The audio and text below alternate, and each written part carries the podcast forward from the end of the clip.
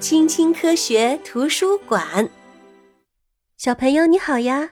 我是爱讲故事的小爱姐姐，欢迎你的收听。小朋友，竖起你的小耳朵，听，鸟儿在歌唱，蝉儿在鸣叫，海浪啊拍打着海岸，雷声轰隆轰隆。人类是不是为了模仿大自然的声音才发明了音乐呢？远古的人类已经学会了吹奏海螺和用兽骨做成的笛子，甚至啊会敲打空心的树干。对他们来说啊，音乐具有某种神奇的魔力。快速的挥舞这只吼牛板，就会发出类似风的声音。随着时间的推移，人们啊制作出了更加完善的乐器。瞧，这位弦乐器制琴师正在制作一把小提琴。他需要选好木材，切削打磨好每一个部件，然后啊进行粘合，最后涂上清漆。这是一项非常费时费力的工作。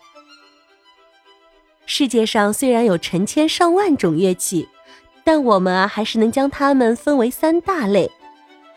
瞧，这些乐器啊，属于弦乐器，有钢琴、大提琴、古提琴、竖琴、古典吉他、班卓琴、电吉他、低音提琴、手摇琴和中提琴。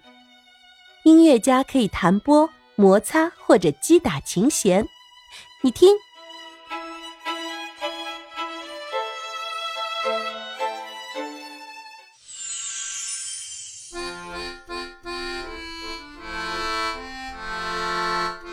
些啊属于管乐器，有风笛、手风琴、巴松管、长号、大号、法国号、苏萨大号、小号、萨克斯管、口琴、长笛、竖笛、单簧管等等。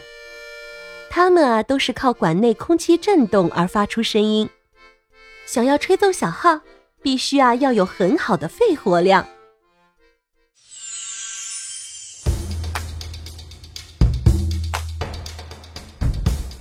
第三种啊是打击乐器，有爵士鼓、非洲手鼓、康加鼓、定音鼓、锣、颤音琴、木琴、三角铁、军鼓、响板、沙球、马铃、铃鼓等等。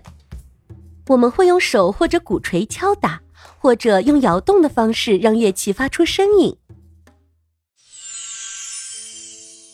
小朋友，你是不是会问，音乐有什么作用呢？它啊，既能安抚哭闹中的小宝宝，也能给人们带来慰藉，使人们心情愉悦，引人遐想，甚至啊，会让人产生翩翩起舞的念头。音乐好像在给我们讲着一个接一个的故事。在听音乐的时候，我们每个人的感受都是不同的。你可能很喜欢某一首曲子。但你的朋友却很讨厌他。小朋友，如果你能到世界各地去旅行，那你将会听到各种各样的声音。请带着好奇心，我们一起去听一听世界各地的音乐吧。在非洲，每逢重要的节日啊，人们都会演奏打击乐器。无论是有孩子出生，还是庆祝婚礼，或者啊进入收获的季节。甚至出发去打猎，一切都伴随着欢快的音乐。澳大利亚原住民认为，他们的祖先用歌唱的方式创造了世界。为了重现这些歌声，他们啊会吹奏一种叫做迪吉里杜管的古老乐器。这种乐器的声音啊低沉而独特。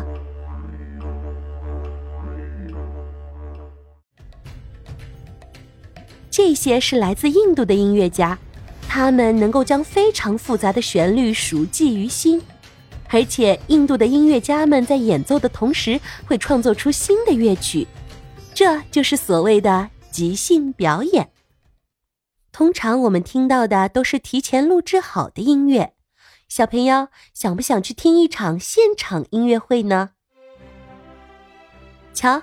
这啊是一个大型交响乐团正在演奏古典音乐。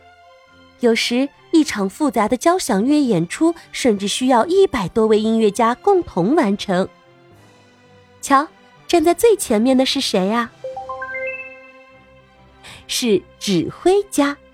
指挥家啊，要用精确的手势指挥整个乐团。每年的六月二十一日是法国的音乐节。所有想参加的人都可以走出家门，在街头尽情的表演。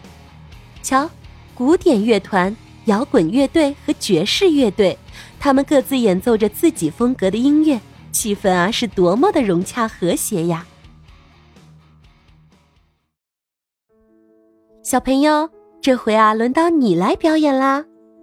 你可以用你的嗓子歌唱，也可以啊拍拍手、跺跺脚。创造出自己的节奏。